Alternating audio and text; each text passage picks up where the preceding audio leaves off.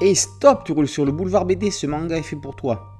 L'enfant et le maudit, hors série, cher journal. Shiva n'a jamais vu le professeur dormir.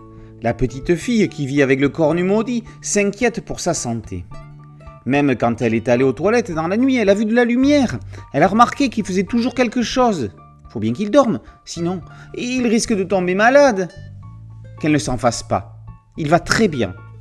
C'est juste qu'il ne peut pas dormir. Peut-être parce qu'il est une personne de l'extérieur. Il ne mange pas non plus. Peut-être parce que ce n'est pas nécessaire. Pour s'occuper, il coupe du bois. Il lit et il écrit. Du haut de son jeune âge et de son innocence, Shiva voit ça comme un gâchis.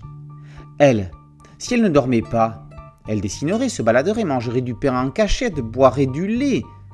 Alors, elle va essayer de ne pas s'endormir. Est-ce possible? Après s'être conclue, la série L'enfant et le maudit revient pour un one-shot intercalé au beau milieu. D'ailleurs, l'œuvre de Nagabe est plus qu'une série, plus qu'une saga, c'est une poésie.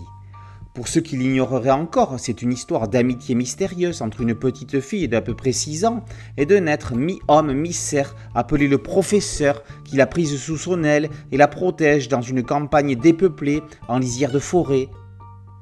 Dans ce one-shot, le maudit, qui ne fait plus de différence entre le jour et l'obscurité, n'a aucun autre centre d'intérêt que d'écrire son journal, tous les jours, et se couper du bois pour réchauffer Shiva, il pourra compter sur elle en retour, puisqu'elle organisera un goûter nocturne afin d'apaiser ses insomnies.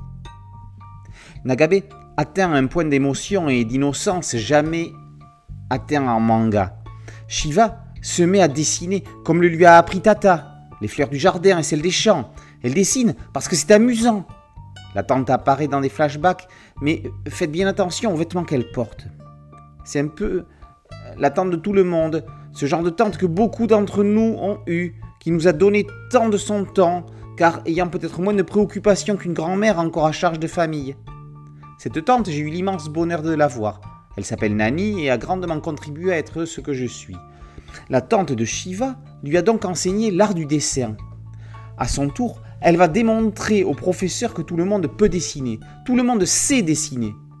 Un adulte qui pense ne pas savoir le faire est juste un enfant qui, à un moment donné, s'est arrêté. Les personnages de Nagabe invitent à porter un regard profond sur les véritables valeurs de la vie. Après l'intrigue principale et les albums jeunesse, ce journal hors série de l'enfant et le maudit est une troisième approche de l'univers. Espérons qu'il ne soit que le premier tome de One Shot dans l'univers. L'enfant et le maudit, hors série Cher Journal, par Nagabe, et paru aux éditions Komiku. Boulevard BD, c'est un podcast audio, un site dédié et une chaîne YouTube. Merci de liker, de partager et de vous abonner. A très bientôt sur Boulevard BD. Ciao